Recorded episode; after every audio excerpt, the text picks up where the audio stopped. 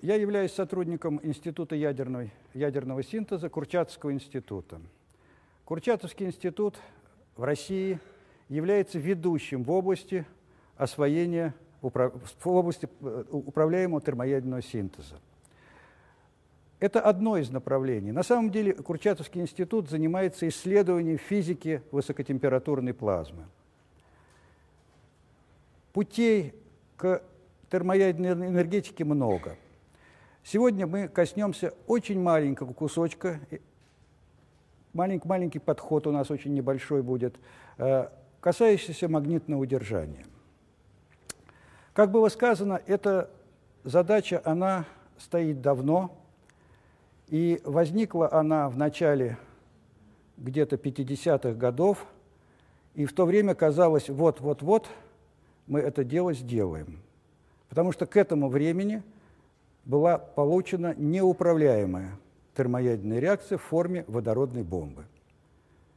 К этому времени тоже чуть-чуть раньше была получена атомная бомба, и совсем скоро была сделана атомная электростанция. И нам, физикам, в то время казалось, что вот совсем немножко, и мы этот вопрос решим.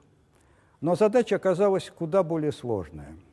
Нам пришлось решить очень-очень много разных физических задач.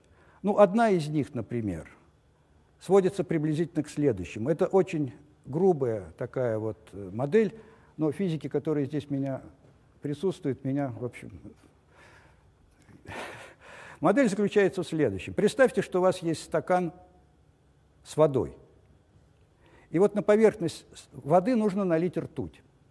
В принципе, математически можно подобрать такое решение, оно единственное, когда ртуть будет сверху, а вода будет снизу.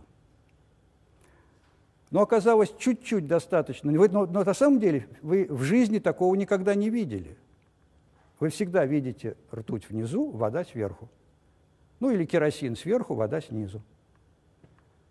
Но математически есть решение, когда такое состояние можно получить. Но достаточно чуть-чуть искривиться поверхности раздела, и система оборачивается. Вот приблизительно задача в первом варианте, в котором мы ее начали решать, через некое время мы поняли, что задача сводится к такому физическому явлению. Потом возникли другие, другие, третьи, четвертые, пятые. В конце концов прошел большой срок. Прошло полвека, больше даже, 60 лет. И за 60 лет, конечно, мы продвинулись фантастически сильно.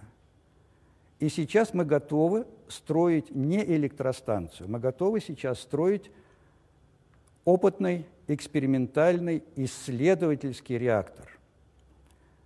Мы, как физики, я не зря сказал коллеги, вы, наверное, пытаетесь, будете пытаться поступать в физические вузы. Мы, как физики, практически во многом решили эту проблему. Остались инженерные проблемы. И сегодня я расскажу вам, ну, немножко, за час трудно рассказать что-либо путное. Я немного расскажу о истории, расскажу о технике, о физике, о том, что, что надо делать, чего не надо делать. Ну, давайте перейдем к лекции. Итак, что мы хотим сделать? Мы хотим получить фактически кусочек Солнца у нас на Земле. Вот здесь снимок Солнца, здесь вы видите протуберанцы. Вот если взглянуть на нашу маленькую плазму, она ведет приблизительно себя так же. Вот видите, вот магнитное поле как заворачивает вещество, которое называется плазмой. В чем идея вот такого вот э, термоядерного реактора? Есть две реакции. Реакция синтеза ядер и реакция деления ядер. Атомный реактор основан на реакции деления ядер. Когда есть, два, когда есть ядро, оно рассыпается на два осколка, и суммарная масса осколков – меньше, чем исходная масса. Вы знаете, что энергия есть mc квадрат. Вот как раз вот эта дельта, равная mc квадрат, и дает энергию в реакторе деления. На Солнце идет другой процесс, процесс синтеза ядер. В принципе, вы знаете, наверное, у вас были лекции здесь предыдущие, вы знаете, что когда рождалась Вселенная наша, был только водород. Но посмотрите, мы с вами существуем совсем из других элементов. Все эти элементы, которые вокруг нас, они могли получиться только внутри звезд. То есть на самом деле все, что мы видим, вот эти вот вокруг нас вещество, оно, по-видимому, много раз было в разных звездах. И в конце концов оказалось, вот мы построены из него. Вот энергию синтеза, вот пытаемся мы эту энергию освоить. Впервые это было сделано неуправляемым образом в водородной бомбе. Термоядный синтез – это вот что такое. Слово термоядный я сейчас вам объясню, что означает. У вас имеется два атома, например, водорода. Ну, на самом деле мы используем изотопы водорода, но это не принципиально.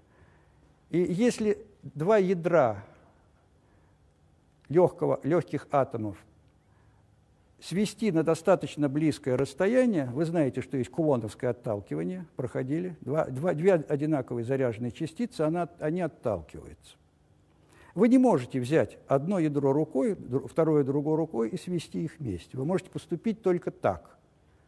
Вы их можете, как в пушке, направить друг на друга для того, чтобы преодолеть кулоновское расталкивание. То есть вам нужна энергия, равная такой, чтобы вам преодолеть кулоновское расталкивание. После этого, когда они подошли близко друг к другу, представьте, что две пули стрельнули друг в друга. Ну, это приблизительно так, да. Вот. После этого начинается реакция слияния ядер. В результате получается ядро гелия, например, одно, одна из реакций. Масса будет меньше, чем суммарная масса первого и второго атома, первого и второго ядра. И вот эта дельта, дельта – и будет использована по МЦ квадрат для того, чтобы ее как-то вот утилизировать в наших, в нашей обычной жизни. Для чего все это надо? Вот здесь интересный совершенно, вот я увидел недавно вот этот рисуночек, и хочу вам его показать. Здесь Игнатий Лукашевич, тот самый человек, который изобрел разделение нефти – это было в 1869 году, почти 120 лет назад. Посмотрите, цена. В то время, конечно, не было никаких моторов. В то время нефть, если, может быть, сжигали как-нибудь в лампадах. И цена была 80 долларов за баррель. Баррель – это бочка. Потом она резко за 10 лет упала и свалилась где-то к 15-20 долларам, и на протяжении почти столетия держалась на этом уровне. Вот этот всплеск, война, первая война в Персидском заливе за нефть, вот этот спад, видите, это то, что организовали американцы для того, чтобы Советский Союз развалить. Они резко договорились с Саудовской Аравией снизить цены, и Советский Союз на этом деле рухнул. После этого нефть, естественно, стала дорожать, и сейчас, вы знаете, летом была почти, по-моему, 120 долларов за баррель. За баррель.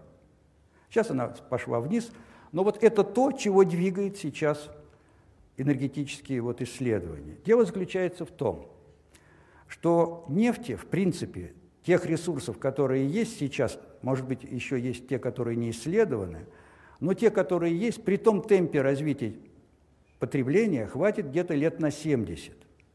После этого все. Не будет автомобилей. Если взять все э, вот оценки, которые дают ядерного топлива, оценки по ядерному топливу, то, в принципе, урана хватит еще где-то лет на 300. После этого опять каменный век.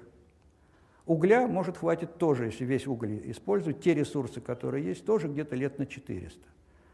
То есть через несколько столетий человечество должно вернуться в каменный век. Других ресурсов нет.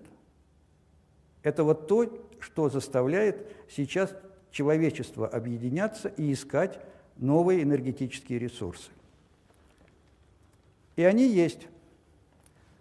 Как видите, две поллитровки обычной воды равны приблизительно вот баррелю нефти. Если удастся ее сжечь. А что значит удастся сжечь? Это значит, нужно сделать так, чтобы ядра водорода, на самом деле мы сжигаем не водород, а дейтерий. Вот, если взять один, выделить из воды один грамм дейтерия, то это по энергоэквиваленту будет равно эшелону с нефтью. Вот такие энергетические ресурсы. Воды полно вокруг нас. Но только есть одна тонкость. Вам нужно взять и водород, или вернее точнее дейтерий и тритий, третий изотоп водорода, нагреть до температуры 150 миллионов градусов. Что такое температура? Температура – это есть движение частиц. МВ квадрат, помните? Из школы.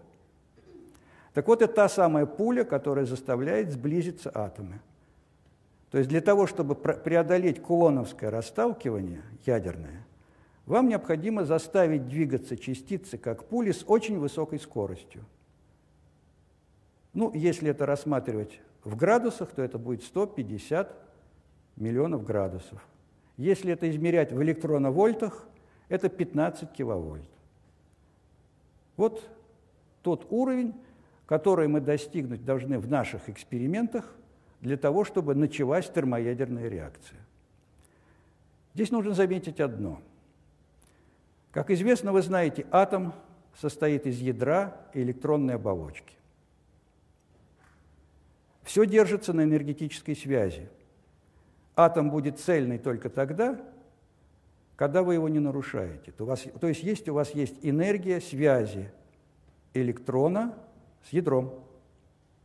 Температура – это тоже энергия. И если вы начинаете греть вещество, в конце концов температура достигает энергии, равной связи электрона с ядром. И электрон выскакивает. Если начинаете греть дальше, то у вас появляется следующая вещь. У вас появляются две жидкости. Жидкость электронная и жидкость, допустим, протонная. Вот это и есть плазма. А дальше эта жидкость ведет совершенно себя удивительным образом. Она магнитозависима. То есть если вы помещаете ее в магнитное поле, то вы знаете, заряд в магнитном поле вращается по варморовскому кружочку. Вы это легко можете посчитать, зная энергию, какой радиус, ну и так далее.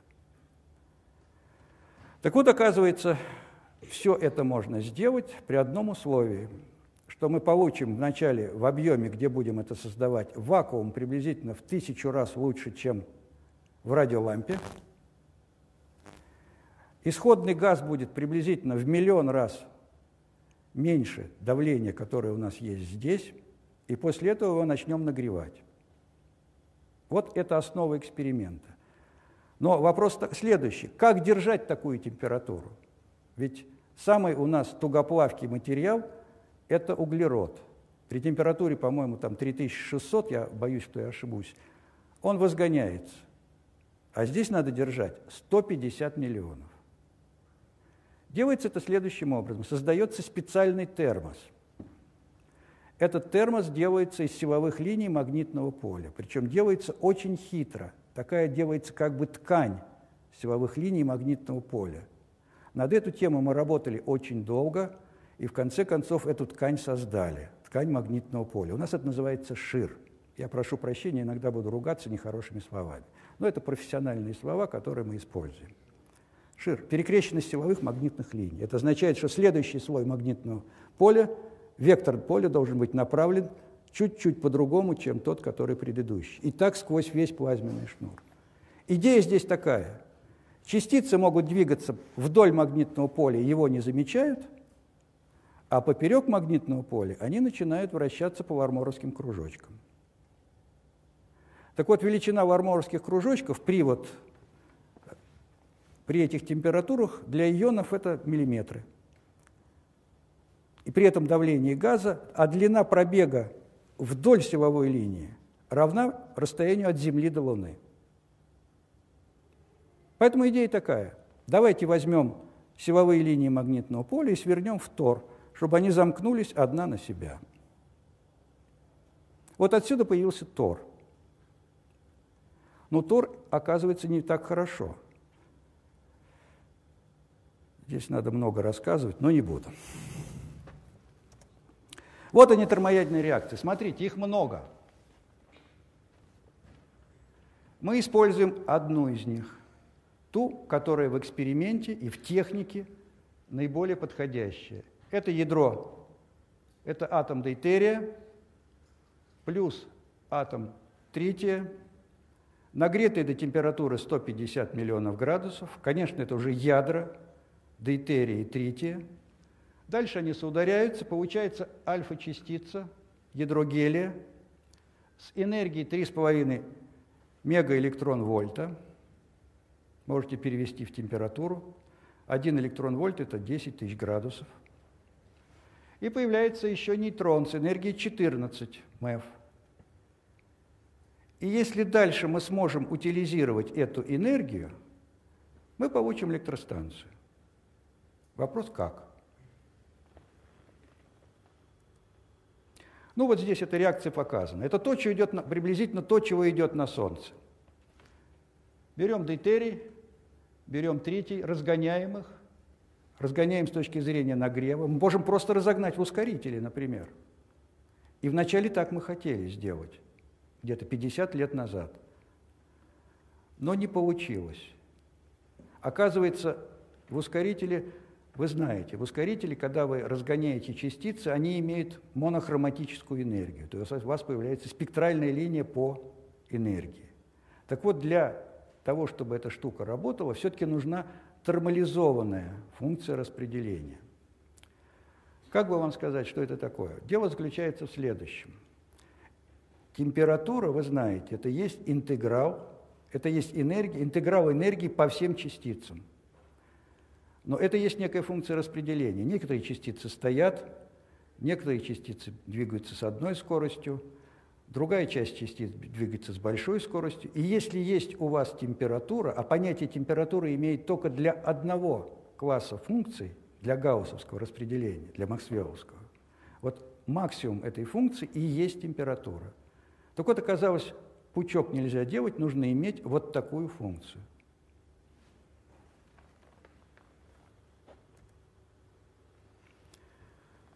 Ну, почему мы говорим сейчас, вот о, помимо всего, чего я сказал, об термоядерной энергетике? Вот слово термо, понятно, откуда взялось слово температура. И ядерное тоже. Ядра при высокой температуре, так можно перевести. Ну, первое. Вы знаете все о Чернобыле. Ведь самое страшное не сама бомба, когда атомная взрывается, а важно то, что она сильно загрязняет радиоактивным веществом окружающее пространство. Например, самая опасная вещь с точки зрения террора может быть, ну, например, в Москве, это взять какую-нибудь литровую банку с радиоактивной грязью, ее обычно рвануть. И тогда всю Москву надо будет эвакуировать. Вот приблизительно то же самое произошло в Чернобыле. Выскочило огромное количество радиоактивного вещества и распылилось по округе. Вот этим очень опасен ядерный реактор. То есть есть режимы, когда может возникнуть такая ситуация. В термоядерной энергетике этого нет – потому что вы находите, это объем газа, нагретого до, 100, до, до 150 вот, миллионов градусов. Объем это где-то одна десятая часть этого зала, при давлении одна миллионная от давления атмосферы. Даже если случится что-то, то рабочего вещества практически ноль там. И реактор просто встанет.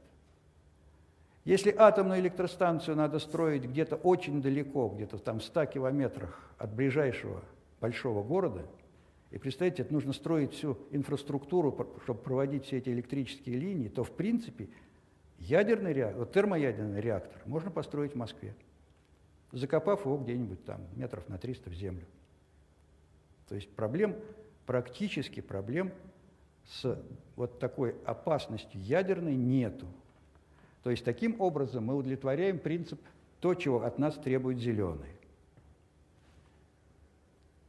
Ну, вторая вещь – это то, что воды у нас по континентам, слава богу, везде хватает. Наливай из крана, заливай, и будет Ну, на самом деле там не воду надо заливать, а это огромный процесс для того, чтобы из воды выделить дейтерий, там, да еще получить тритий и так далее. Но, в принципе, этого добра хватает везде. И самое интересное, что оно распределено по всем континентам одинаково. Не нужно устраивать войны в Персидском заливе, не нужно снимать соответствующего Саддама, а, пожалуйста, бери воду и делай. Ну, третья вещь – это воды практически неограниченное количество. То есть нам не грозит вернуться в каменный век где-нибудь через несколько столетий. Ну, на самом деле я вам немножко соврал, то, что там нет э, радиоактивной опасности. Конечно, при термоядерной реакции появляются 14-мевные нейтроны. Они долбят стенку, в стенке они теряют свою энергию, нагревают носитель, который потом идет для того, чтобы нагреть рабочее вещество в турбине. И вот этот поток нейтронов, конечно, активизирует стенку рабочей камеры. Но это быстро, как говорится, это, эта радиоактивность быстро спадает. Ну, в принципе, есть, если посмотреть там к тем реакциям, которые есть, не будем углубляться, там есть реакции, которые без нейтронов. То есть, в принципе, вообще, получается, нет радиоактивности, за исключением рентгена, что не страшно. Ну, где можно применять сейчас? Ну, термоядерная электростанция – это тривиально, это понятно. Это то, чего надо делать. Другие применения. Тому времени топливо типа бензин, оно исчезнет. Да уже сейчас появились автомобили, которые ездят на водороде. Вот одно из применений – получение из воды водорода, для того, чтобы потом использовать э, в, обычной, в обычной жизни. Вторая вещь – обессоливание воды. Обессоливание воды – это вещь очень важная, особенно для стран, которые, вот, например, ну, типичный пример Ливия, например. В Ливии нет ни одной реки. Огромная страна. Слава богу, небольшое население, но в принципе нет ни одной практически реки такой настоящей, которая впадает в океан, впадает в Средиземное море. Вот получение то же самое с Крымом, например. В Крыме есть большая проблема с водой. Ставь такую станцию, сейчас уже много атомных станций существует для того, чтобы из морской воды делать обычную питьевую воду.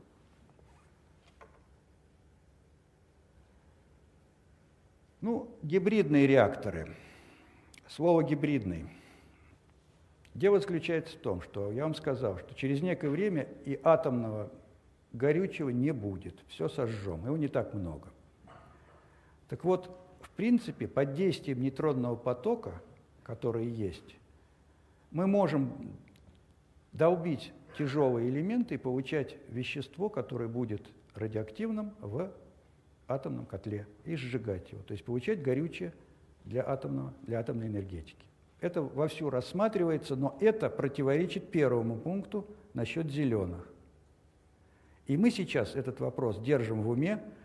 Вот сейчас, две недели назад была одна из конференций у нас в Женеве, и, как ни странно, появилось десяток работ, направленных на то, чтобы использовать термоядерный реактор для получения ядерного горючего. Некое время, эта идея очень старая, некое время она была табу, но сейчас она возобновляется в связи с общим энергетическим кризисом и получить, между прочим, ядерный и термоядерный реактор, в котором стенка, вернее, не стенка, а за стенкой будут кассеты э, с ураном, это достаточно хорошо, можно легко сделать. И самое главное, что этот реактор будет куда более выгодный, чем просто обычный термоядерный реактор без этого вещества. Ну, генерация тепла для промышленности, теплоснабжения, понятное дело – и трансмутация долгоживущих отходов ядерной энергетики. Дело в том, что когда работает атомный котел, в нем получается огромное количество отходов. И эти отходы надо где-то хранить. Эта вещь, эти отходы, они, естественно, они вначале очень радиоактивные, потом постепенно радиация спадает, но время спада – это столетие. Поэтому через некое время будет огромное количество этих отходов, куда, куда-то их надо девать, эти отходы. Эти отходы опасны тем, что они могут попасть к террористам. И дальше просто взять литровую банку и где-то здесь рвануть, и выселяй Москву. Вот одно из применений – переработка этих ядерных отходов. Вот для чего нужна новая термоядерная энергетика. Теперь немного истории. Вообще мы шутливо рассказываем такую историю, что где-то в конце 40-х, по-моему, годах в одной из латиноамериканских стран к власти пришел диктатор и сказал, что он сжигает воду. Здесь активизировались разведки разные, оказалось, действительно можно сжигать, вот я вам рассказывал как. И все это чудовищно засекретили. Было секретно до 1956 года, когда поняли, что задача сводится к стабилизации ртути на поверхности воды. И оказалось, что тех ресурсов, которые есть, мало. Нужно подключить, открыть эту задачу, подключить огромное количество в мире лабораторий на решение этой проблемы. Вот с этого момента все эти исследования стали несекретны.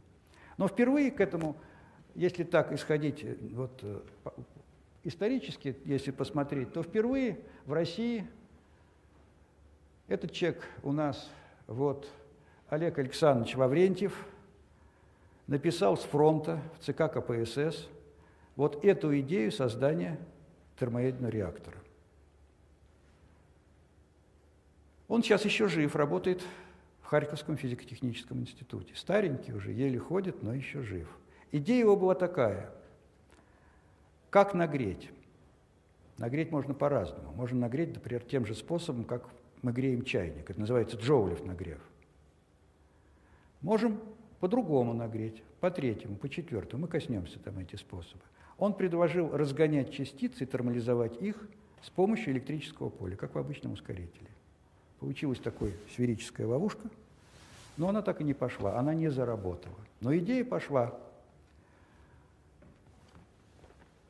Через год два наших академика Сахаров и Там предложили ТОР с магнитным полем – вот та самая идея, которая легла в основу так называемого токамака. Слово токамак расшифровывается так. Тороидальная камера в магнитном поле. На конце должно было бы быть МГ. Токамак. Но в то время эти исследования были секретные, и почему-то соответствующие ребята, которые занимались секретностью, они нам сказали, вы, пожалуйста, измените последнюю букву, чтобы, мы не могли, чтобы другие не могли понять, чем вы занимаетесь. Так появилось слово «токамак» – тороидальная камера в магнитном поле. Придумав эту, это название, вот наши академики, которые занимались этой проблемой. Возглавил эту проблему в 50-х годах Лев Андреевич Арцемович. Экспериментально всю программу, теоретическую часть возглавил Михаил Александрович Леонтович. Два наших академика великих, которые сделали практически основу для термоядерного синтеза. Этими работами сейчас пользуется весь мир. После смерти Арцемовича Борис Борисович Кадамцев возглавил это направление. Параллельно другой тип ловушек называется пробкатроны. Это было направление, оно и развивалось здесь, физико-техническом институте, в ФИАНе здесь. А в основном оно развив... и сейчас развивается, развивается в основном, оно в Курчатовском развивалось, это направление. Сейчас оно развивается, продолжает развиваться в Новосибирске, в Новосибирском институте там. Ну и вот тот самый Игорь Николаевич Головин, который придумал слово «токамак». В то время Игорь Николаевич Головин был, был главным, инженер, главным инженером при Курчатове, когда они делали бомбу. Ну, естественно, этим вопросом занимался Курчатов. Он систематически появлялся в лаборатории и устраивал большие, как говорят старики, разгоны. Ну вот, если посмотреть руководство программой, то до 73-го Лев Андреевич Арцемович пока не умер. После этого Евгений Павлович Пелехов до сих пор возглавляет это направление. Здесь показано показаны основные институты, которые занимаются этой проблемой. Дело в том, что этой проблемой практически занимаются все университеты. Дело в том, что эти установки, маленькие установки для физики плазмы, они очень хороши, для термоядерного реактора абсолютно негодны, но для того, чтобы учить студентов, они чертовски хороши. Дело заключается в том, что они, чтобы вот в них сосредоточено первое – первоклассная энергетика. Второе – первоклассная вакуумная техника. Ну, вся физика – это понятно, полностью вся физика. Вся электроника, вся вычислительная техника – это колоссальный комплекс, который позволяет, позволяет практически по всем специальностям учить студентов. Поэтому все университеты стремятся иметь у себя соответствующую установку. Но здесь показаны серьезные лаборатории, которые этим занимаются. Это так называемый наш Fusion Community. Ну, в России это Курчатовский институт, это ЙОФА физико-технический институт в Ленинграде. Вот он, установка, это Лебедевский институт, здесь находится, в этом зале, в этом, в этом здании. Вот. Ну, в Америке существует, видите, сколько лабораторий, установок. В Европе, в Японии. Самая большая установка сейчас Токамак находится в Европе. Ну и сейчас огромное количество установок строится в третьем мире. Ну, Китай, наверное, уже нельзя назвать третьим миром. Китай, Бразилия, Корея, Индия. Все это токамаки и ставораторы. Идея термоядерной электростанции. Вот если как-то нам удалось в магнитном термосе получить плазму с температурой сотни электрон-вольт, сотни, э, с температурой порядка 15 э, килоэлектрон-вольт или 150 миллионов градусов, то дальше смотрите, вот она вакуумная камера в магнитном поле, здесь горит термоядерная реакция, Большой вопрос, как мы ее нагрели. Сейчас я вам расскажу, это целая эпопея, как ее греть. Дальше, значит, нейтроны летят и альфа-частицы в теплоноситель, теряют свою энергию, греют его. Теплоноситель перекачивается в теплообменник, где генерируется пар, и дальше идет в турбину. Зола в форме гелия и не сработавшего дейтерий третий откачивается, гелий идет в производство техническое куда-нибудь, так, а дейтерий третий откачивается и идет на переработку, потом опять идет в цикл горения. Вот такая простая схема, оказалось, что реализовать ее весьма и весьма трудно. Отсюда и 60 лет возникло. Ну, давайте я просто пробегу, как устроена конструкция токамака. Вот она, вакуумная камера, из которой откачали газ до давления это 10 минус 6 миллиметр ртутного столба, 10 минус 9 от атмосферы. Это вот та частота вакуума, которая должна быть. Одна миллиардная от атмосферы.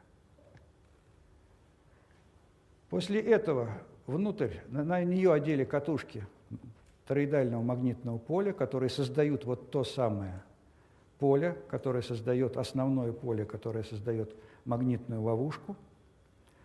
А дальше возник вопрос, а как греть-то все это? И поначалу решили очень просто. Давайте попробуем метод утюга. Как известно, в утюге пускаете ток, и все греется. И так и сделали – центр поместили индуктор, это катушка. Если вы внутри меняете магнитный поток, возникает, вот она катушка, возникает, а, вы сделали еще вот что поставили. Если просто поставить катушку, то катушка у вас внутри будет ровное магнитное поле, а здесь оно будет расходиться вот таким вот образом. Это поле будет влиять на плазму, и для исследования, для исследования, а мы тогда очень мало знали о том, как ведет себя плазма, мы решили сделать следующее. Мы решили взять этот магнитный поток, пустить в железо и замкнуть так, чтобы не было рассеянного магнитного поля. Вот это первый токамак так и работает. Сейчас по-другому маленько. И вот когда вы меняете магнитный поток в этом индукторе, возникает электрическое поле. Возникает пробой в газе, возникает ток в газе, и этот ток начинает греть вот этот газ. И все бы было бы хорошо, за исключением одного. Оказалось, что этот газ ведет совершенно по-другому, чем обычный проводник. Вы знаете, что если вы греете обычный проводник, его сопротивление растет. Следовательно, энерговыделение в нем становится больше. Вот этот газ, нагретый здесь приблизительно в тех экспериментах до 100 электрон-вольт, умножаем на 10 в четвертый, до миллиона градусов где-то там, вот, он ведет себя так, с точностью наоборот, как обычный проводник. Его начинаешь греть, его проводимость падает. И вот этот газ, разряженный приблизительно в миллион раз вот по сравнению с атмосферой, нагретый до этих температур, имеет проводимость, равную проводимости меди. То есть у вас появляется вот, вот такой плазменный шнур из разряженного газа, как бы сделанный из меди. И он перестает греться. Все замечательно, только он не греется. А нам же надо нагреть, чтобы пошла реакция. Ну, здесь надо немного коснуться физики. Вы, как будущие физики, должны, наверное, это вот понять. Дело заключается в следующем. Частичка двигается вдоль силовой линии магнитного поля по варморовскому кружочку. А если это поле у вас неоднородное, вот в этом направлении, что будет тогда? – радиус кружочка зависит от магнитного поля, правильно? Чем больше магнитное поле, тем меньше радиус. И наоборот. Поэтому частица, получается, начинает двигаться так. Здесь радиус маленький, здесь больше. Обратно она пришла не в ту точку, где она начала, откуда движение, а чуть дальше. Следующим оборотом дальше – и таким образом электроны поползли в одну сторону, а ионы поползли в другую. Начинается разделение. На этом принципе, принципе основан магнит, э, электромаг... электродинамический магнитный генератор. И тогда появляется сила, которая мгновенно всю плазму выбрасывает на поверхность. Что сделать? Нужно сделать так, чтобы часть движений, вот это движение, здесь было в одну сторону, в другом месте в другую. Сделать это очень легко. Давайте сделаем магнитное поле не, не ровное по тору, а завернем его по спирали. Вот такие установки, которые принудительно создают такое магнитное поле, называются стовараторами. Изобретены они американцами. Вот в физическом институте здесь находится такая установка, называется ливень. В токамаке это получается само собой. И чем хорош токамак? Посмотрите, ток, который течет вдоль то, тороида, создает вот такое вот, ну, или такое вот, но создает перпендикулярное электрическое, э, создает перпендикулярное магнитное поле. И у нас есть тороидальное магнитное поле. Следовательно, вектор имеет некий, некий, некий наклон. И он, получается, начинает обвиваться вокруг тора. Таким образом мы начинаем перемешивать вот это движение. Это называется вращательное преобразование.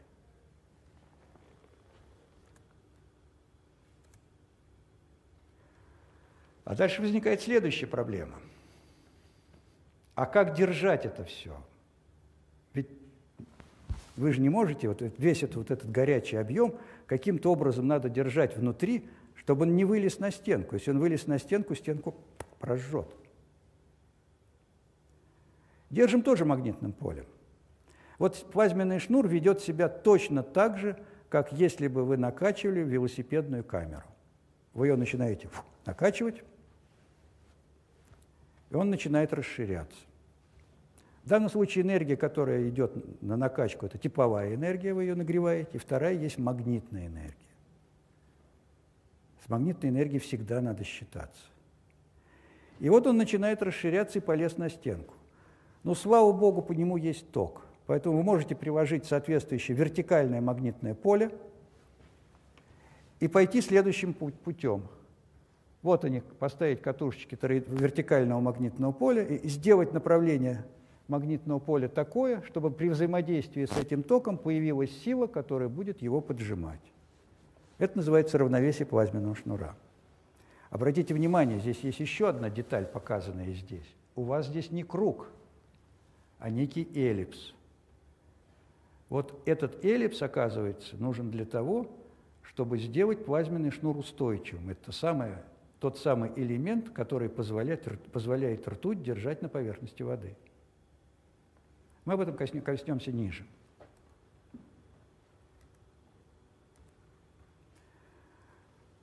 Ну вот здесь то же самое нарисовано. Вот они, магнитные поверхности, которые образуются за счет того, что силовые линии завернуты по тору. Это получается как бы вложенные друг в друга цилиндры, но троидальные, вот такой, вложенные в друг друга торы. Вот они, частицы двигаются, но дело в том, что нет нагрева. А нагрев мы сделаем следующим образом.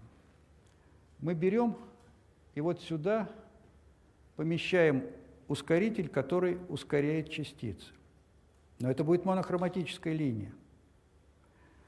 Это, грубо говоря, мы сделали следующее. Мы взяли чайник, отдельно нагрели и влили в стакан холодной воды. Вода нагреется. Так вот, мы приготовили горячие частицы здесь, впрыснули их в камеру, причем они нейтральные. Смотрите, как сделано. Берется газ, ионизируется, в электрическом поле разгоняется, но заряженный газ не пойдет сюда, потому что здесь магнитное поле, он вот тут же отклонится этим магнитным полем и уйдет куда-нибудь в сторону. Вы туда можете впрыснуть только нейтралы. Поэтому горячие ионы вы потом делаете опять нейтралами, впрыскиваете в плазму, взаимодействуя с плазмой, они становятся ионами и захватываются в ловушку. Это один из способов, называется э, инжекция нейтрального пучка, neutron beam injection. Есть два других метода. Посмотрите, здесь стоят две антенны. У вас есть два сорта частиц – ионы и электроны. Отличаются колоссальной массой, в 2000 раз приблизительно. Так вот, частота вращения будет отличаться на, настолько же.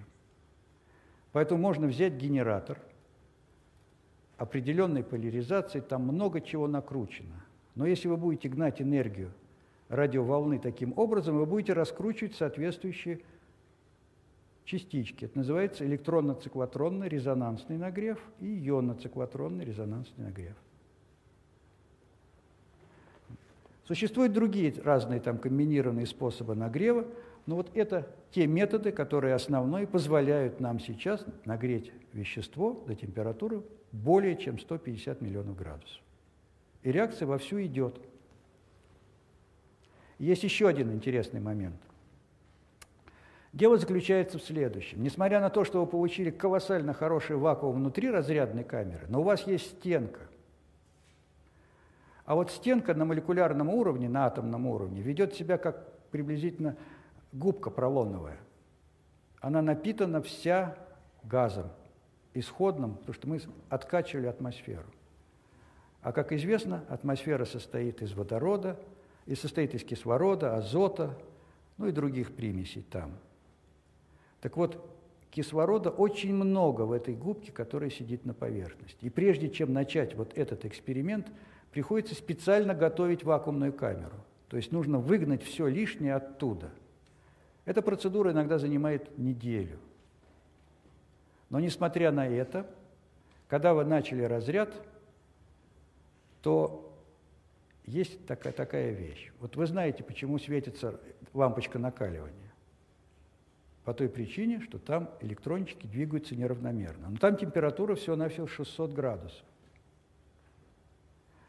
Чем вы больше нагреваете, Солнце светит именно по этой же причине, что двигаются электрончики неравномерно. Чем выше температура, тем более становится излучение, с красного переходит в синий, а потом переходит в рентгеновскую область. Токамак в рентгеновской области светит фантастически просто. И вся эта энергия рентгена вываливается на стенку. И если там есть вот эти примеси, они начинают выходить в плазму. И достаточно очень немного вот этих примесей для того, чтобы высветить всю энергию, то есть потерять всю энергию, которая находится внутри вот этого газа. И для того, чтобы это дело вот сделать так, чтобы это все было нормально, э, специальным образом устроена магнитная конфигурация. Посмотрите, вот они вложенные торы внутри. Вот те самые магнитные поверхности, которые вложены. Но граничная магнитная поверхность, посмотрите, она имеет вот такую форму. Опа! Это называется дивертор. И сделано специально, то есть все силовые линии, которые лежат за вот этой граничной поверхностью, которая называется сепаратриса, от слова «разделять», они идут в специальное устройство, которое называется дивертор. Поэтому нейтрал, который будет сбит во время разряда, допустим, тем же самым рентгеном, он двигается на поверхность плазмы, так если бы не было этой конфигурации, он пошел бы вовнутрь, но он обдирается, становится ионом и начинает двигаться вдоль силовых линий магнитного поля и попадает вот в это устройство – и там теряется, там он откачивается. Таким образом, резко удалось увеличить частоту плазмы. Но с другой стороны, это устройство, вот для реактора ИТЕР, ИТЕР это не является настоящим реактором, это экспериментальный реактор. Вот туда дует поток, приблизительно, когда вы видели, у вас вот запускают ракету «Союз», из сопел ее двигает вещество рабочее, рабочее у вас. Ну, видели, как это все происходит. Вот поток энергии приблизительно равен, когда взлетает ракета сюда. Вот.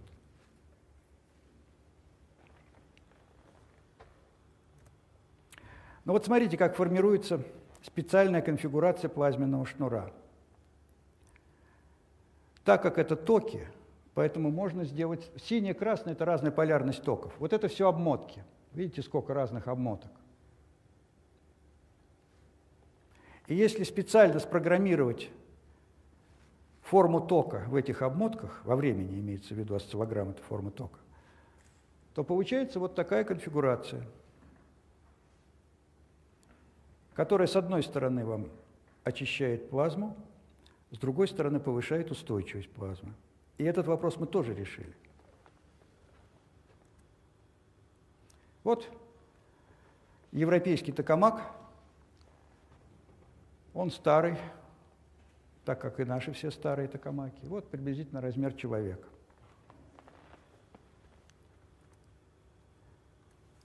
Это наша установка. Это установка Т-10. Начала работать в 1975 году, продолжает до сих пор работать, дает хорошие физические результаты. Вторая установка сверхпроводящая. Дело в том, что для получения магнитного поля, а магнитное поле порядка 50 килоэрстед – 50, 50 Тесла. Это величина приблизительно в 100 тысяч раз больше, чем величина магнитного поля Земли. Требуется большая энергия. Потребуется много затрат электричества, так скажем, грубо. И когда работает установка Т10 на полный режим, она потребляет столько на создание магнитной конфигурации, сколько район города Москвы. Вот цена этого эксперимента. Поэтому решили сделать нечего тратить деньги на то, чтобы нагревать катушки, и решили сделать сверхпроводящие. Но теперь деньги все тратятся на то, чтобы нагревать гелий, а гелий, чтобы получить, это целая проблема. Вторая установка сейчас заморожена, она, нет денег, она не работает. Это диагностический комплекс. Дело заключается в следующем. Как померить как померить состояние такого вещества? Ведь туда ничего не сунешь, все сгорит тут же. Поэтому используются стандартные методы разные. Один из них я вам расскажу. Хочу только сказать следующее. Посмотрите, сколько здесь разных каналов, сколько разных диагностик. Каждая диагностика сама по себе иногда имеет до сотни каналов. Общий объем регистрации по канально достигает тысяч. В установке ИТЕР это будет миллион. Объем информации, который мы снимаем за импульс, сейчас это гигабайты. Мы коснемся потом этого. Но дело заключается в том, а зачем так много всяких этих самых? Дело заключается в том, что мы не... Допустим, что такое измерение температуры? Если мы хотим измерить температуру, значит, мы должны измерить функцию распределения. Но мы не меряем функцию распределения. Типичный пример, когда вы меряете температуру вот здесь. Вы же не меряете температуру. Вы меряете длину столбика ртути. При этом говорите, что температура вот такая. Но здесь-то хорошо, вы можете все, как говорится, потрогать, а там ничего не потрогаешь. То есть сделал калибровки и будь уверен, что меряешь правильно. Поэтому многие каналы, они просто друг друга дублируют, потому что одна диагностика работает в этом интервале, другая в другом, третья в третьем. Они пересекаются на калибровках друг с другом. Таким образом, мы можем мерить общие характеристики плазмы и мерить в частности, и точечные характеристики. То есть мы можем мерить, что очень важно, можем мерить радиальное распределение физических параметров. Задача приблизительно сводится к следующему. Представьте, что у вас есть костер. Для чего? Что, что такое исследование, вот, допустим, удержания? Все вы видели и много раз жгли костер. Ведь в костре горят не дрова, в костре горит газ.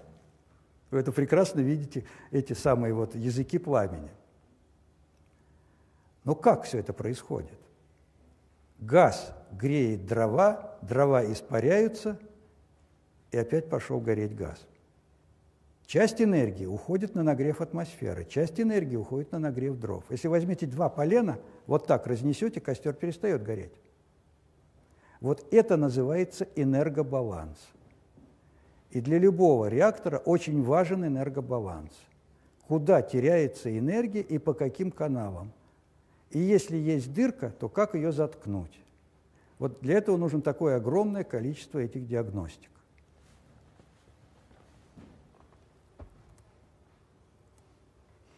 Ну, вот, как говорится, древность.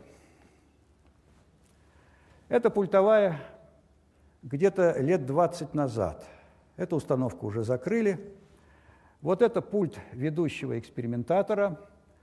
Это пульты соответствующих диагностик, где сидят люди, которые вот занимаются каждый физик своей диагностикой.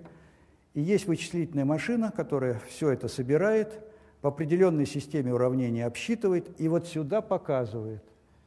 Показывает и энергобаланс, и о том, какая устойчивость, и все остальное. Физики после импульса где-то минуты через пять, через три информация успевает вывалиться на тех машинах, которые раньше были.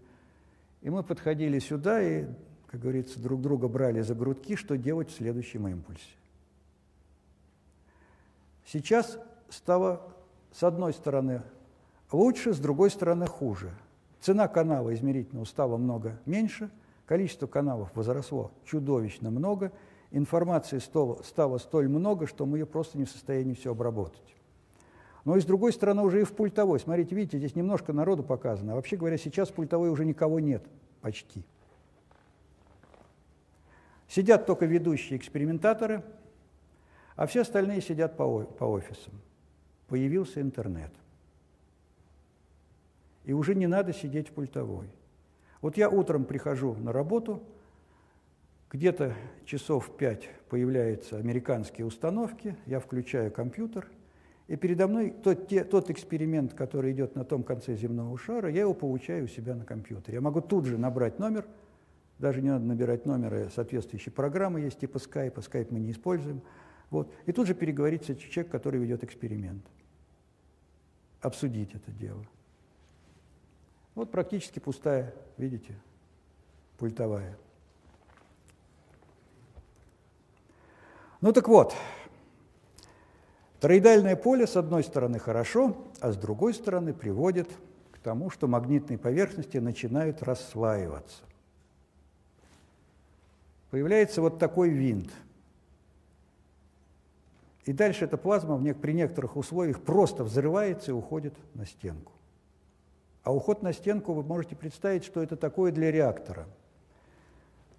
Магнитное поле в реакторе 50 Тесла,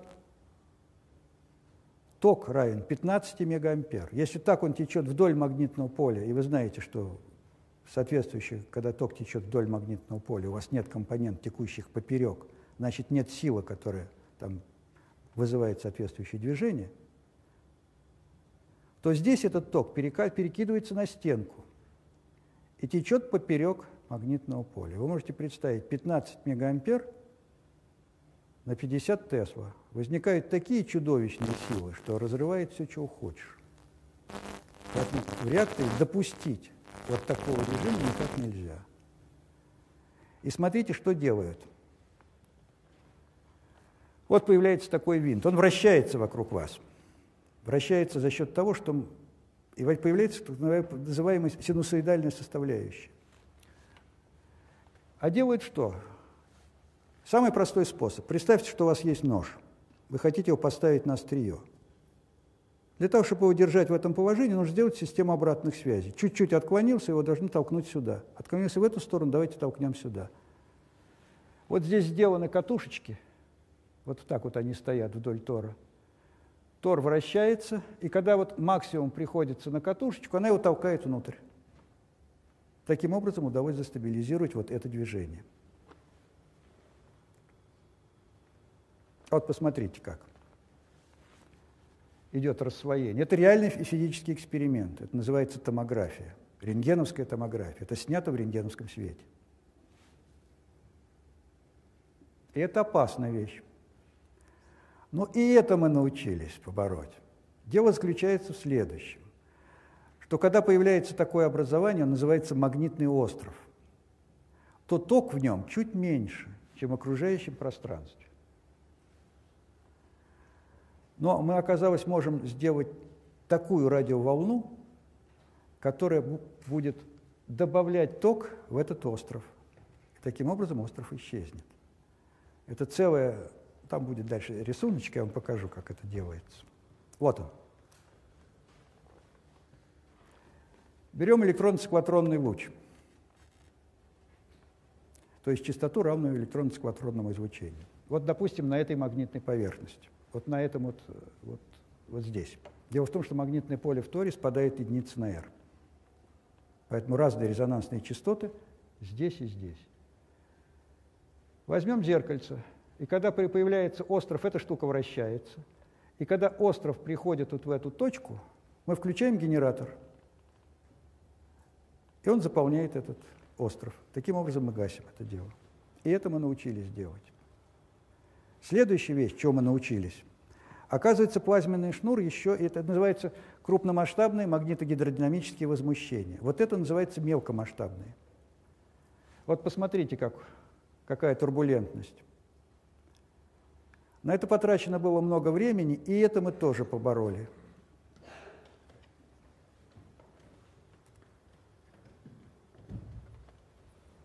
Это вот граница плазменного шнура. Смотрите, как она почти как атмосфера на Земле ведет себя. Это расчет на самом деле. Расчет, основанный на физических измерениях. Конечно, это, в этом есть много лукавства здесь, как в любых компьютерных играх. Но она ведет себя приблизительно вот так. С этим мы еще до конца не разобрались. Сейчас как раз идут основные исследования по этому вопросу. Здесь много интересной физики, барьерной так называемой физики, ну и остального. И вот что мы имеем за эти 50 лет. Термоядерная мощность 10 минус 11 ватта в 70 году. То есть мы считали отдельные нейтроны. К 2000 году это 15 мегаватт. Обратите внимание, после 2000 года приблизительно все остановилось. Мы не стали работать. То есть мы получили, знаем, как это делать, и много других физических задач, которые нужно исследовать. А работа с тритием, а тритий – радиоактивное вещество, требует очень определенных ограничений. Нам это не нужно, как физикам. Мы получили 15 мегаватт, сказали, что это нам достаточно. Следующий этап – это будет ИТЕР, где мощность будет 500 мегаватт.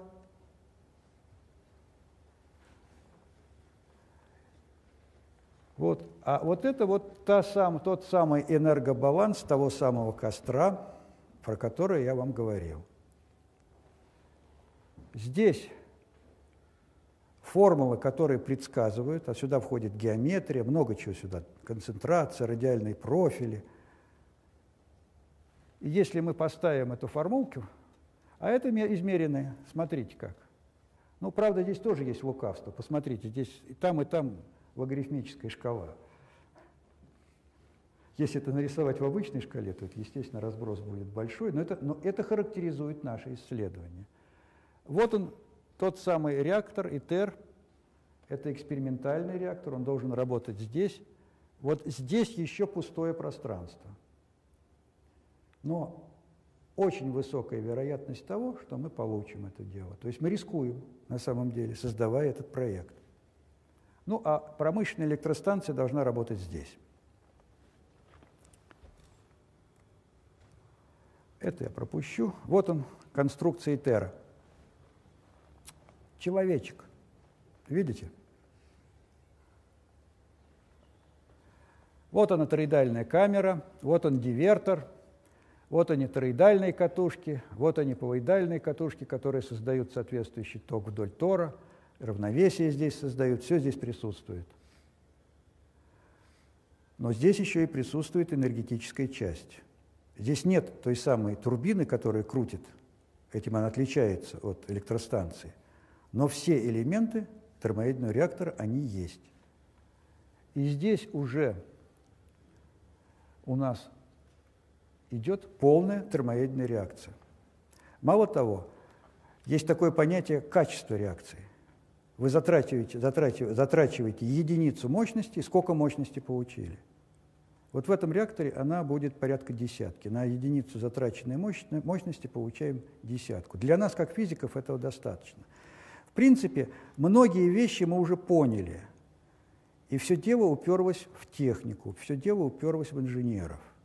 В частности, вот этот дивертор, туда дует реактивный двигатель большой ракеты как сделать, как, из чего его сделать, чтобы вещество стояло под этим энергетическим потоком.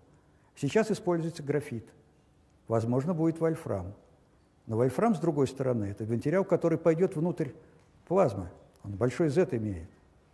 И в энергобалансе всю эту энергию вытащит, как два бревна, которые растащены в костре. Все погаснет. Это надо исследовать. Вот сейчас в мире существует вот такой набор токамаков. Предполагается переделка одной большой установки вот здесь. Эти установки уже практически запущены, все они работают. Это физический базис этих экспериментов. На самом деле не все ясно еще, конечно, не все.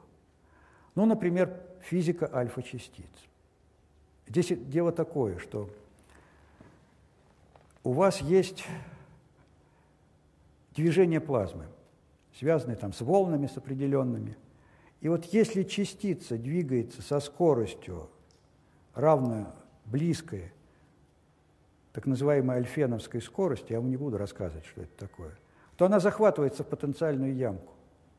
И частица начинает группироваться, развивается неустойчивость, которая приводит вот к той мелкомасштабной неустойчивости, которую вы видели. Это новый класс неустойчивости. У нас нет еще частиц с энергией 14 МЭФ. И вот эту часть надо будет исследовать, прежде чем делать электростанцию. Проект находится в хорошем месте, и нам нужны физики через 10 лет.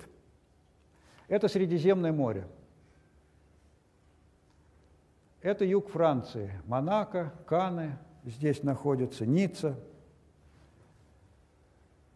Это Марсель, где-то в 60 километрах на север от Марселя находится знаменитый атомный центр французский, где делали их бомбы, и там поставили эту, там сейчас будет строиться эта установка.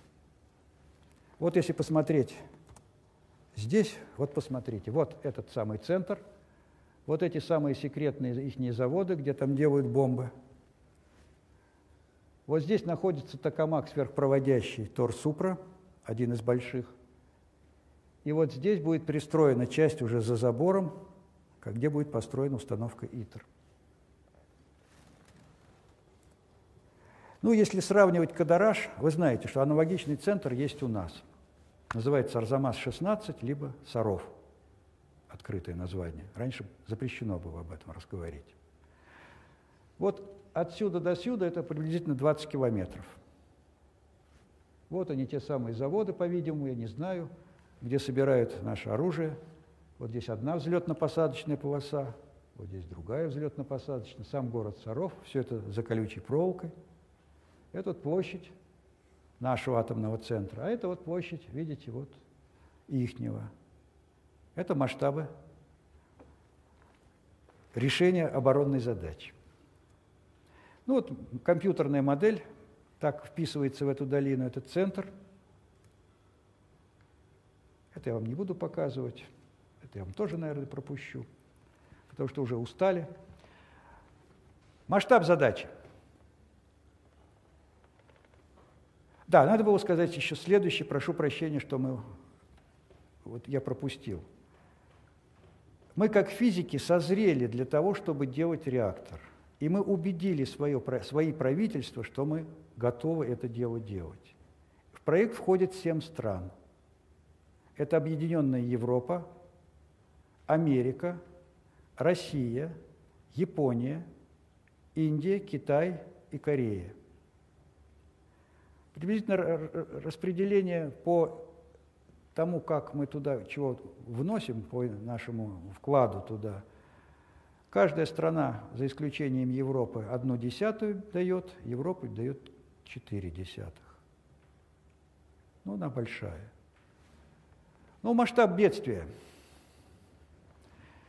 Вся система собрана сейчас в специальном специальной системе проектирования, трехмерное проектирование. Называется система КАТИА.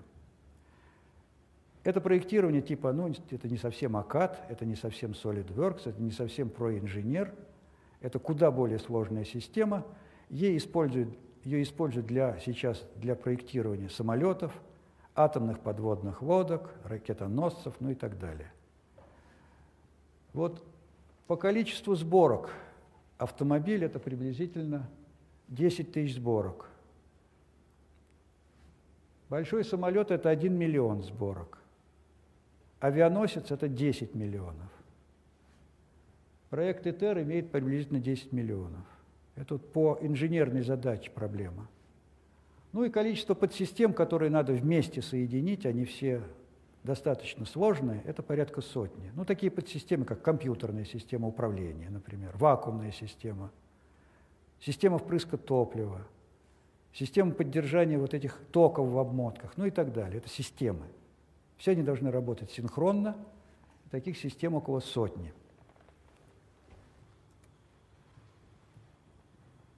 Ну, параметры вы уже видели, так, на всякий случай, просто цифры. Большой радиус тора 6 метров, малый радиус 2 метра, ток 15 мегаампер, вот тот самый, который есть на стенку выскочит – объем 815 квадратных кубических метров. Эта установка, она работает циклически. Сделано это, в принципе, специально, хотя может она работать и постоянно. Скважность 180 секунд. Вот время горения 400 секунд. После этого останавливается, физики думают, принимают решения, поехали. Здесь есть одна интересная вещь, я вам потом расскажу. Вот она вся, видите, сборка в цифровом виде. Можно покрутить каждый винтик, можно влезть туда, один к одному, как компьютерные игры. Можно, в общем, создать все, чего хотите. Очень удобно. Вся энергетика сборки, все есть. Проект практически сделан. Вот компьютерная модель вакуумной разрядной камеры. Вот посмотрите, сколько диагностических патрубков здесь. Для термоядерной электростанции это ничего не нужно. Там только патрубок впрыскивай топливо, мери количество нейтронов, конфигурацию геометрии плазменного шнура и все. А здесь посмотрите, сколько всего. Это чисто физическая часть, хотя я вам сказал, что все мы знаем. Ничего мы не знаем, еще много приходится знать. Но проблема, конечно, связана с радиацией. Дело в том, что когда установка работает, только тогда, когда она работает. Это отличие от реактора ядерного. Очень сильная радиация, потому что много нейтронов и много рентгена. Вот если просто взять стакан и поместить рядом с разрядной камерой, без защиты, если бы был радиационный, то стекло мгновенно становится за одну десятую секунды черным. А мы хотим посмотреть какие-то спектральные линии там, внутри. Для этого нужен объектив.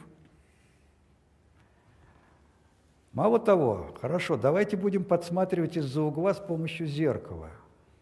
Так вот, зеркало нельзя поставить, обычное стеклянное, приходится делать металлическое. Да и то постепенно, то начинает распыляться. Вот посмотрите, как сделано здесь.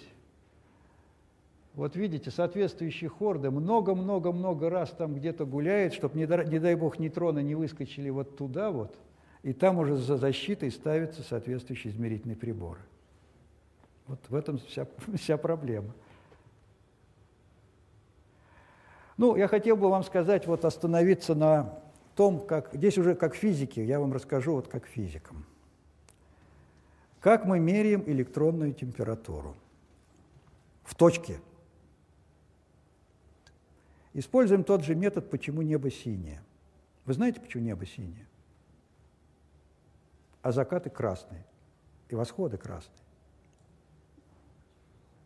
Ну что, действительно никто не знает? Вещь следующая. Релеевское рассеяние, абсолютно правильно.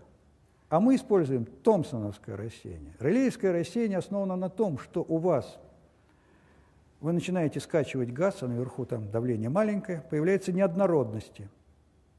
Эти неоднородности сравниваются с длиной волны, на которой происходит рассеяние. Поэтому синий свет рассеялся, красный пошел туда, вы его увидели. Закат, восход красный. Точно так же и мы здесь делаем. Мы берем монохроматическую лазерную линию. Вот. И пускаем ее внутрь плазменного. Вот он лазер – направляем внутрь объема плазмы, и из какого-то объемчика начинаем собирать свет, там, где пересекается линия наблюдения с лазерным лучом. Фотоны сталкиваются с электронами. Монохроматическая линия за счет доплер-эффекта раз уширяется. Если мы теперь померяем в этой точке уширение спектральной линии лазерной, это обычно красный свет – Таким образом, мы в точке можем померить температуру. Измерение ионной температуры еще более изощренно. В плазму пускается пучок нейтралов с энергией, допустим, ну, там 10 КФ. Или там 50 КФ, если, если нагревный пучок. Так вот, нейтрал может отдать свою электронную оболочку, может протону отдать, а может отдать ей ядру примеси, и какой-нибудь примеси, например, углероду. И тогда этот электрончик садится на одну из электронных оболочек этого углерода и начинает высвечиваться. Но высвечивается уже соответствующий вот углерод. А дальше получается вещь следующая. Получается движение электрона этого, этого атома внутри соответствующего магнитного поля, внутри собственной системы координат возникает, раз вы движетесь в магнитном поле, электрическое поле. Подбирается такая спектральная линия, где электрическое поле влияет на уширение спектральной линии, это вы знаете, называется Штарк-эффектом. Дальше меряется Штарк-эффект, по Штарк-эффекту обратно все это восстанавливается, меряется магнитное поле в точке, и еще плюс мерится по доплер-эффекту, мерится ионная температура. Вот так все методики. То есть всегда есть некое физическое явление, переносчик, которое вот так позволяет мерить температуру. Хотя мы меряем совсем другое. Вот здесь померено, смотрите, померено электронная температура. Вот здесь как раз те самые места, где произошло, произошло рассвоение силовых линий магнитного поля. Вот они, острова. Ну и можно, если у вас калибрована система вся, если вы точно знаете, как у вас, сколько энергии, где чего поглощается, где расширяется, где куда идет она, то вы можете померить еще и концентрацию плазмы. Вот это концептуальный проект промышленного термоядерного реактора. Здесь уже практически патрубков нету. Вот сейчас в мире рассматривается, видите, сколько? Из них с энергетическим электрическим хвостом практически все. Мощность гигаватт электрическая. То есть это обычная нормальная электростанция. Но все это будет только после 2030 года. До 2030 года реактор ИТЕР должен начать работать в 2016 году. Вы как раз закончите университет и будете готовы поехать в Кадараш. Но дело заключается в том, сейчас я еще раз скажу, можно и здесь работать будет, потому что будет шесть удаленных пультовых сделано в мире, соответствующими банками данных, с компьютерами, со всем. Не нужно сидеть там.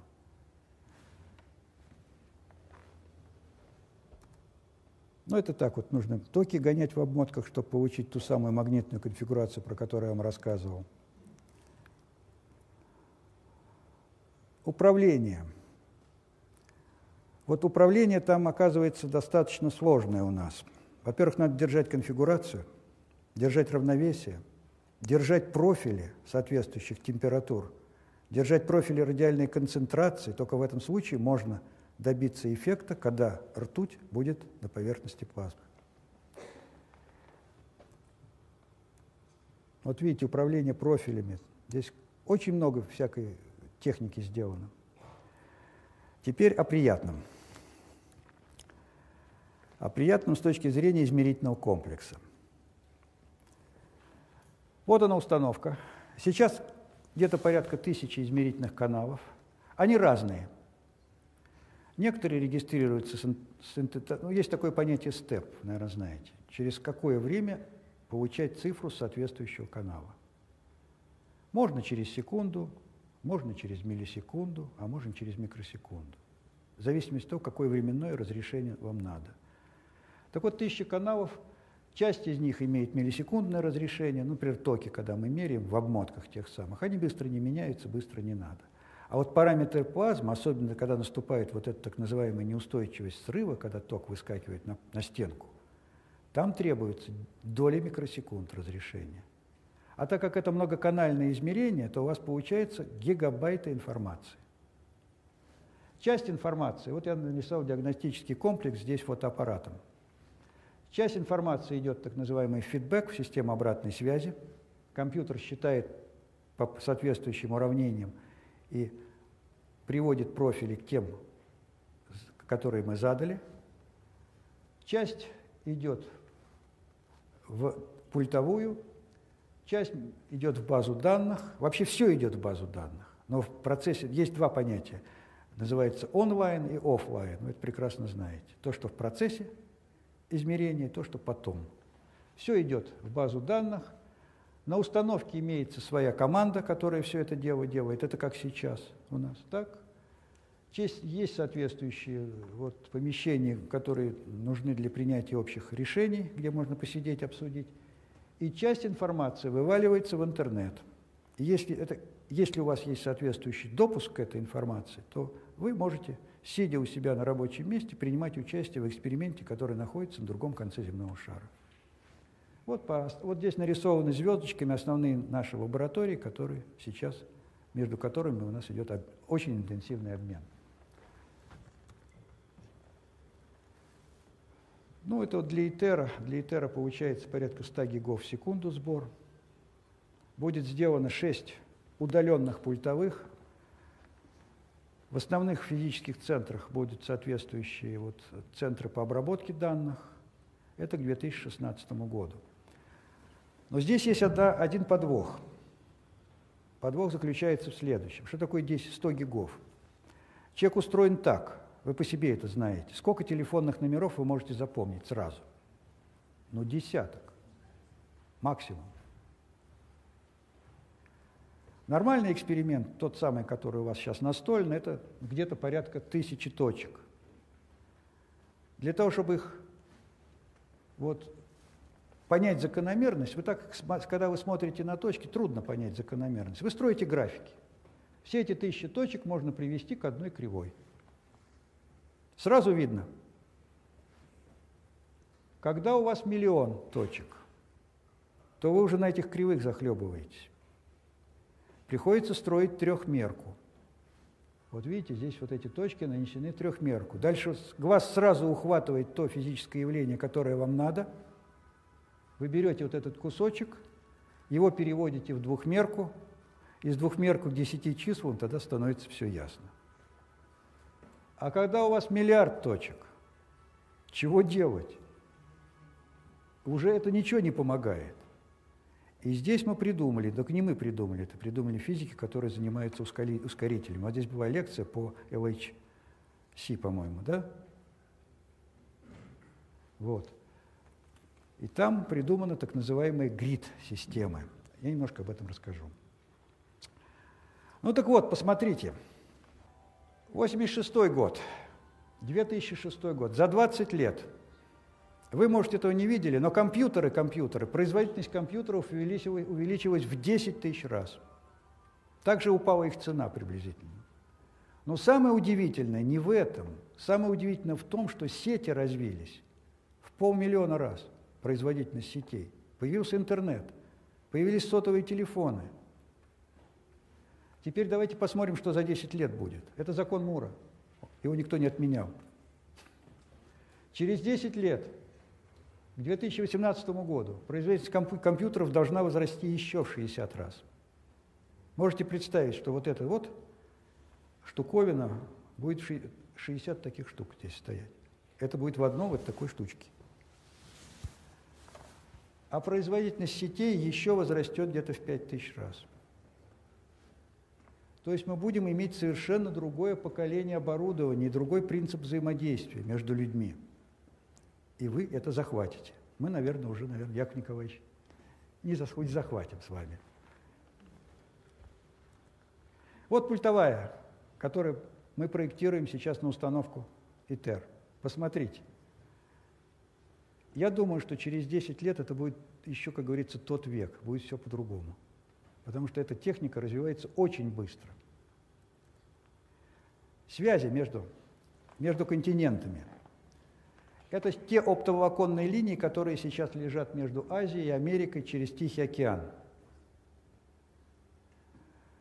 Производительность сейчас 10 гигабит в секунду. Будет, умножайте на тысячу. Даже трудно представить, что будет. Количество людей так не увеличится. А производительность компьютеров, видите, во сколько? Производительность сетей увеличится. То есть, в принципе, я не знаю, то есть будет, наверное, все будет все по-другому. Уже и сотовые телефоны будут другие, все будет другое. И обработка информации, наша физическая, будет другая. Что такое грид? Когда один писюк на столе, вы понимаете.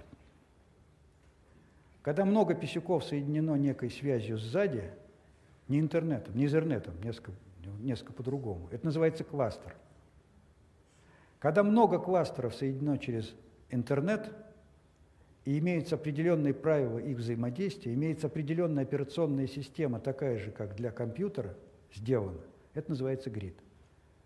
Расчеты в грид только имеют смысл в том, тогда, когда у вас задача не требует много памяти. Суперкомпьютер – это когда у вас много процессоров сидят на одной памяти, все вместе. Обмен между блоками программы идет быстро. Но если программу можно распараллелить, Допустим, каждый отдельный случай считается день. Если вы будете последовательно считать, вам нужно пересчитать тысячу вариантов, вам нужно много лет это считать. А если вы это можете взять сразу тысячу процессоров, вопросов нет. Ну, для тысячи процессоров это обычный кластер сейчас, а когда вам нужно миллион процессоров взять, распределенных по миру, вот это и есть грид. Вот сейчас мы ориентируемся в расчетах наших задач, а их много физических, потому что уже Мы до такой степени детализации дошли, практически до отдельных частиц. Требуются большие вычислительные ресурсы. Для этого мы решили использовать гридовскую систему, которая тоже была разработана физиками высоких энергий в ЦЕРНе. Ну, в заключение, все, я заканчиваю. Мы, как физики, уверены в том, что реактор будет давать энерговыход с умножением в десятку. Он будет работать. То есть там сомнений в том, что он не будет, не будет. Но, понятное дело, мы не знаем, как физику альфа-частиц. Это необходимо исследовать. Мы не знаем много там мелких вещей, которые, в принципе, на общий фон не повлияют, но для нас, как физиков, это очень интересно. То есть там очень хорошая классическая и не классическая физика. Основная проблема сейчас в инженерах. Нужны материалы, которые будут стоять в таких чудовищных условиях. Ну и последний пункт. Если мы это сделаем, а похоже мы это сделаем, то мы получаем неограниченный источник энергии на Земле. То есть мы не вернемся в каменный век. Я вам покажу еще один рисуночек. Вот посмотрите, это ткацкий цех в 1900 году. В то время электрических моторов еще не было, видите? Приводы стоят вот здесь сверху соответствующие ременные передачи. И это всего-навсего через приблизительно 100 лет после того, как человечество начало осваивать энергетические ресурсы. До этого лошадки были – Посмотрите, то есть здесь появилась паровая машина. И каменный век закончился не по причине того, что кончился камень, а по той причине, что человечество овладело энергией. Но если ничего не будет, через, 50, через 500 лет оно опять вернется в каменный век. И если мы с вами этот вопрос решим, я надеюсь, вы замените через некое время нас, то человечество будет продолжать жить. Спасибо за внимание.